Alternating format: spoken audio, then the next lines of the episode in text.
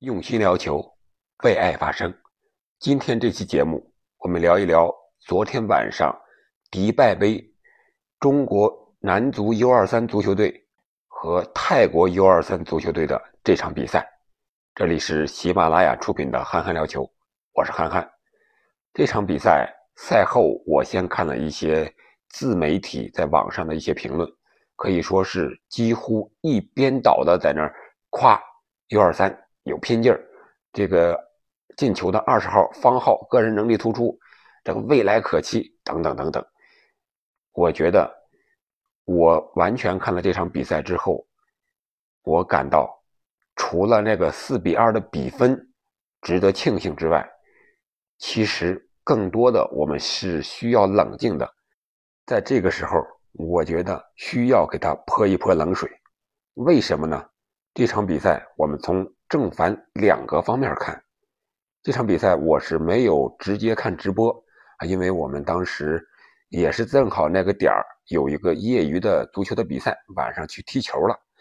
踢完球之后，我在回来的路上等红绿灯的时候，打开手机看啊，中国当时已经三比一了那会儿，然后回到家，最后比分是四比二。当时没看直播嘛，因为所以对这个比分还是挺惊喜的。我说四比二泰国呀，是不是把一比五输给泰国那场比赛又给扳回了一些颜面呢？但是我觉得没有那么简单。从正面讲，这场比赛比分确实可以，而且方浩的个人能力和泰国这些队员相比，还确实是比较突出的，特别是在爆发力。和门前大门这临门一脚上，是许多中国足球队的，包括国家队的队员们无法比拟的。包括吴磊，吴磊在西班牙的单刀好多不进，而方浩呢，这四个进球几乎都是单刀的机会，但是他都把握住了。这是中国队六次射门里的四次，他都把握住了。我觉得对于方浩来讲，在本场比赛这个射门命中率上是非常高的，可以说是百分之百。但是这个百分之百是不可能场场出现的。如果你稍微状态不好一点，或者说是面对更强的对手逼迫的更紧一点，速度比你还快，身体比你还壮的对手的时候，你还能把握住吗？这个不一定。还有一点就是球员们的拼劲儿确实很足，防守非常用力。而且技战术上硬度确实比较高，屡屡是铲球啊，把身体扔出去去防守。我觉得可以叫中国铲球队了。特别是下半场的时候，这比赛就是断断续续的，几乎每一次防守都需要用铲球来最终破坏破坏泰国队的防守。还有一点就是角球战术的设计上啊是。有一些演练和研究的。首先，我们进球的那个角球是有一些战术安排的啊。我们罚球的时候，抢点的队员是纵向的面对球门一字排开，然后罚球出来一瞬间，然后四散开啊，突然之间散开，让泰国队的队员无法进行盯人的防守啊。最终我们在门前捡漏，又有方浩打进了一个进球。接下来的比赛中还有一个角球罚的是前点的一个地面球，也险些造成破门啊，最终也是完成了射门啊。所以说在角球战术上，在任意球的战术安排上，我想教练员是有一定的安排和演练的。我觉得这三点可能就是这场比赛可以从正面进行总结的三个方面吧。一个是球员的拼劲儿，第二个就是。门前把握机会的能力，第三个那就是技战术的演练和安排。但是我觉得我们更多的还是要从反面进行总结和反思，泼一泼冷水。首先，我觉得我们的球员的基本功和个人能力这一块还是有欠缺的。为什么这么说呢？我们看这场比赛，我们的传接球超过五脚以上的也就那么两三次。而这两三次就创造了得分和射门的机会，更多的时候我们是仅有三脚以下的传球，后卫几乎是大脚的解围啊，我说的是特别是边后卫这一块，在面对泰国队的逼防的时候，我们只能大脚往前传，过来接应的队友比较少，就是说一个人拿球之后，他的出球点比较少，只能是向前的大脚解围式的传球，而不像是像巴萨呀、像曼城啊这种，只要有一个人拿球，至少有三四个点可以接应，这个是两方面造成的，我想。一个是你接球队员跑位不到位，跑位不到位就队友就不好传球啊，不好传到位，这也反过来影响了我传不好，哎，我们的队友又接不好，这是传球和接球是相互影响和制约的两个方面，所以说在基本功传接球这一块还是有很大差距的。和泰国队相比，印象最深的是他们那个时候进。扳平那个进球的远射世界波的那个球员，他能组织，能射门，很坚决。我们缺少这样的在中场能够拿球组织、梳理进攻、敢于向前突破，而且能够成功远射的队员。第二个就是我们技战术配合上还是有很大差距的。我们那几个进球，刚才说了都是对手的失误。第一个进球是对手发界外球的失误。啊，我们方浩直接凭借个人的速度突破了对手，然后打门成功。有一句话叫什么？天下武功唯快不破。我想从广义上讲，这个武功也包含了竞技体育，特别是在足球场上，这速度的优势还是非常明显的。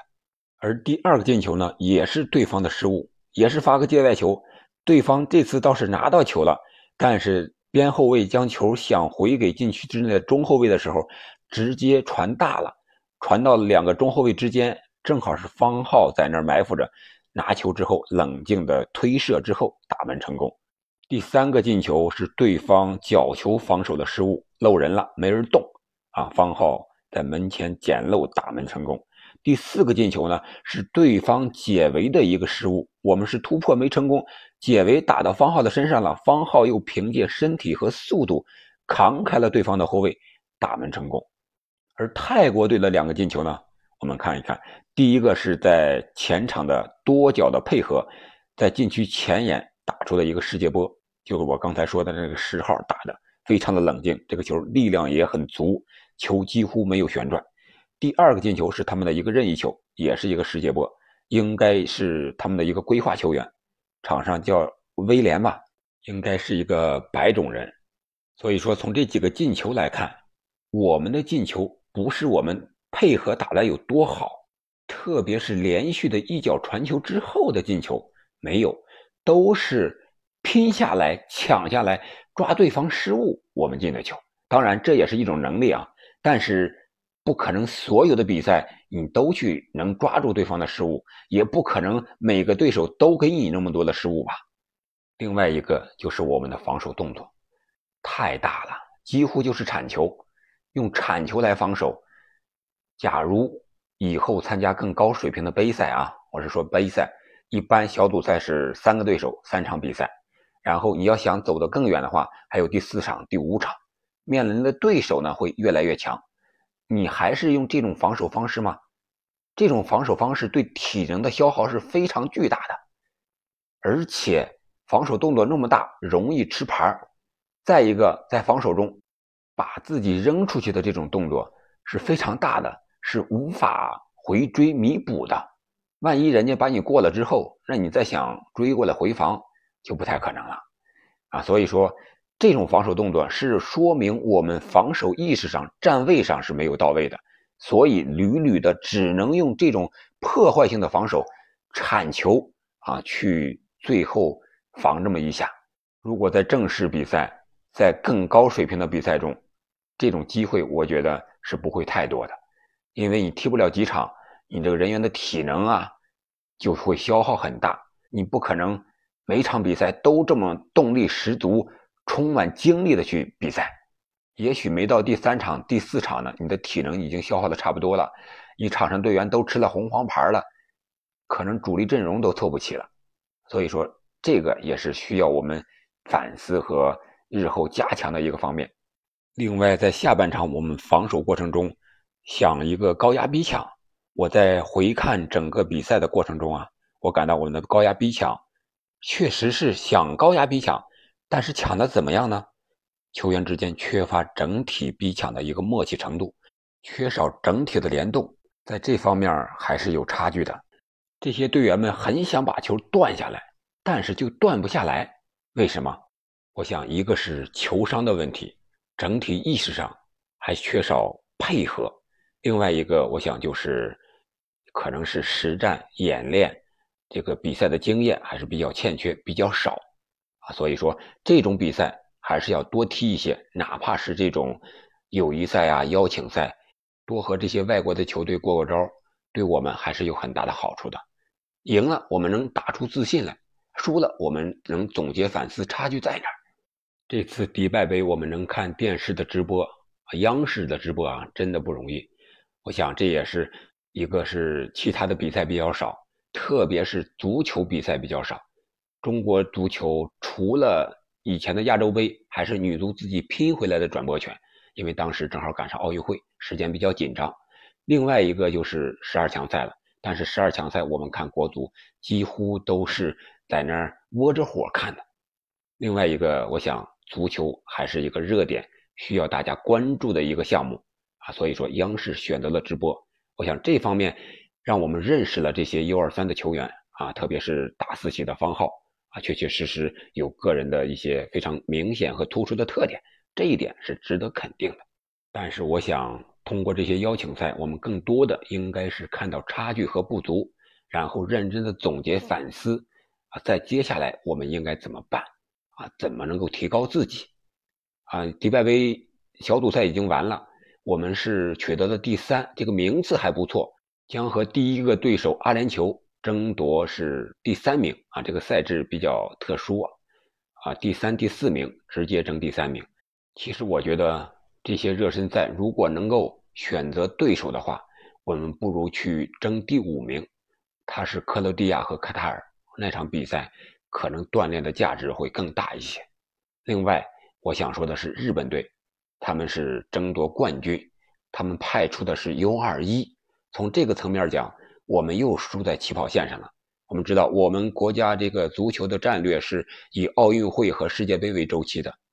U21 是备战的2024年巴黎奥运会，而我们 U23 是备战的亚运会。啊，所以说在奥运会这个层面上，我们又落后了。另外就是到二零二六世界杯的时候，他们这些球员比我们要年轻，而且他很多是 U 十八、U 十九的队员。